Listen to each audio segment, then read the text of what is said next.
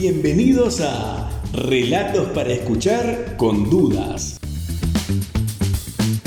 El territorio virtual donde husmeamos llenos de desconfianza por los recovecos de la literatura y la historia. El episodio de hoy. Confesión del autor. Como todos los uruguayos, quise ser jugador de fútbol. Yo jugaba muy bien, era una maravilla, pero solo de noche mientras dormía. Durante el día era el peor pata de palo que se ha visto en los campitos de mi país. Como hincha también dejaba mucho que desear.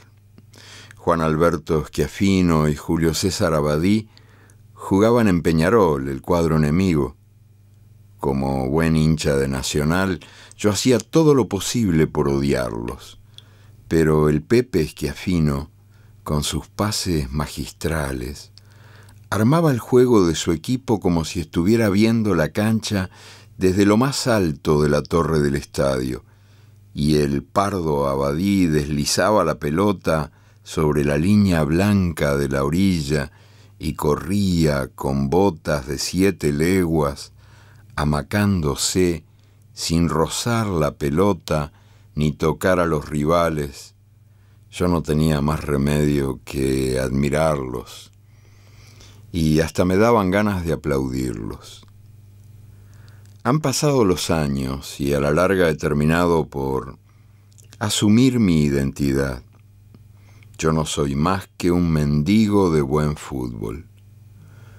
Voy por el mundo sombrero en mano y en los estadios suplico una linda jugadita, por amor de Dios. Y cuando el buen fútbol ocurre, agradezco el milagro sin que me importe un rábano cuál es el club o el país que me lo ofrece. Te gustó, suscríbete al podcast y compartí. Si no, pues gracias por acompañarnos. Y no te olvides nunca que para hacer es haciendo. Chao.